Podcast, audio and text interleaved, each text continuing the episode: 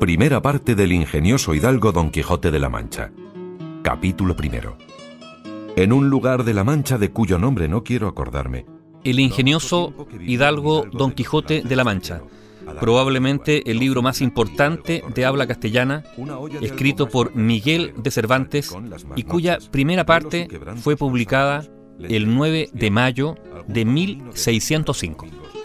Esta obra de Cervantes, completada en 1615 con la publicación de la segunda parte, fue un retrato de la sociedad española del siglo XVII.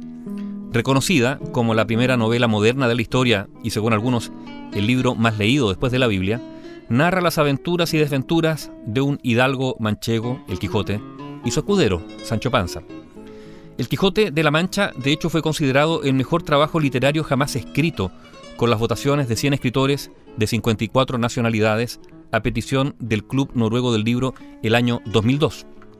Esa primera parte, que tuvo que ser presentada el año 1604 ante el Consejo Real para su aprobación, constaba de 52 capítulos, separados a su vez en cuatro partes.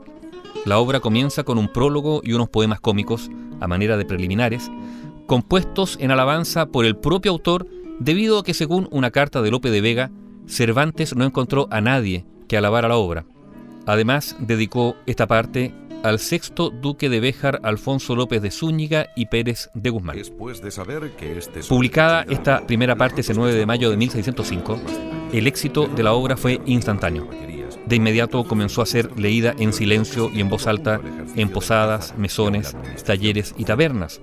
Se imprimieron seis ediciones en su primer año de publicación y fue traducida al inglés y al francés.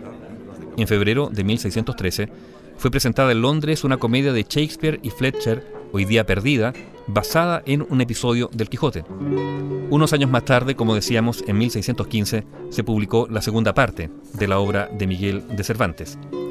La saga de ese loco heroico montando su caballo Rocinante y su escudero Sancho Panza, que en cambio iba al lomo de su burro, se desarrolló en escenarios de la meseta ibérica, en especial de la actual región de Castilla-La Mancha, por donde el hidalgo, el estamento más bajo de la nobleza del siglo XVII, enamorado platónicamente de doña Dulcinea del Toboso, hizo sus primeras dos salidas.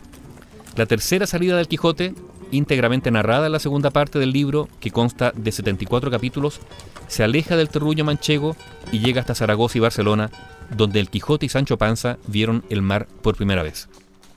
La popularidad del Quijote traspasó fronteras, y no es exagerado señalar que en el mismo siglo XVII la novela de Cervantes era admirada en Alemania, Inglaterra, Francia o Rusia.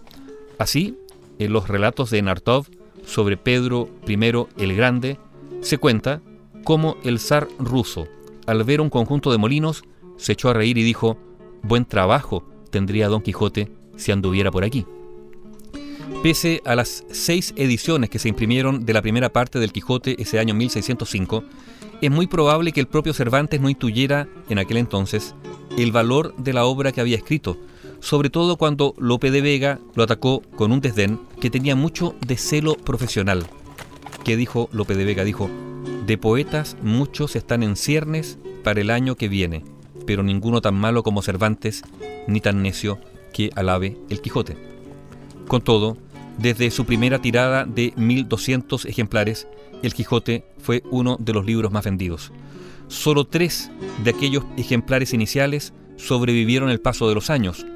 Uno se guarda en la Biblioteca Nacional de España, otro en la Real Academia Española y otro en la Biblioteca de Cataluña, pero ninguno de ellos puede ser abierto para evitar daños irreparables. El ingenioso hidalgo Don Quijote de la Mancha la obra cumbre de Miguel de Cervantes, cuya primera parte se publicó en España ese 9 de mayo de 1605. Y así, del poco dormir y del mucho leer, se le secó el cerebro de manera que vino a perder el juicio.